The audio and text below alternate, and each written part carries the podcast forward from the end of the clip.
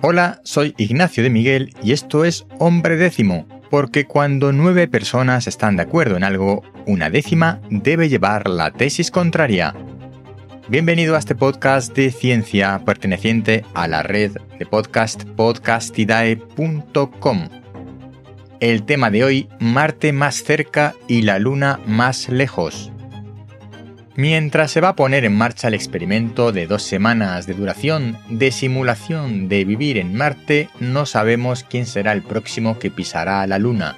La misión de la NASA de alunizar con su módulo llamado Peregrino ha fracasado y la nave se desintegrará en nuestra atmósfera en una reentrada prevista que dejará algún resto en los alrededores de Australia. Nada de vuelve a la Tierra, ni tampoco nada de chocará con la Tierra como algunos medios titulan la noticia. Ni es una vuelta romántica y esperanzadora, ni es un peligro de choque con nosotros. Este traspiés hace que los ojos miren a China cuyo programa para conquistar la Luna está muy avanzado. Aunque esto es seguro, porque por muy avanzado que esté, fiarnos de cualquier noticia relacionada con China es un poco infantil, como si aún no tuviéramos pruebas suficientes de que de China solo sale la información que a su gobierno le interesa y no siempre es la verdad. Pero no estoy aquí para meterme en geopolítica. Solo espero que si China es la próxima colonizadora de la Luna, comparta ese éxito con el mundo.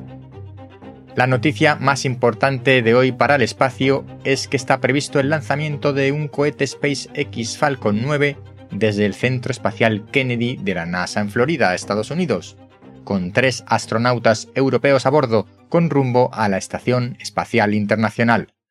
Entre ellos se encuentra el hispano norteamericano López Alegría, de 65 años, comandando la misión AX-3.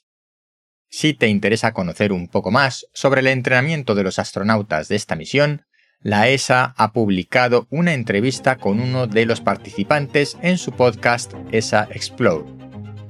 Hasta aquí el episodio de hoy. Recuerda suscríbete si no lo has hecho todavía. Visita hombredécimo.com.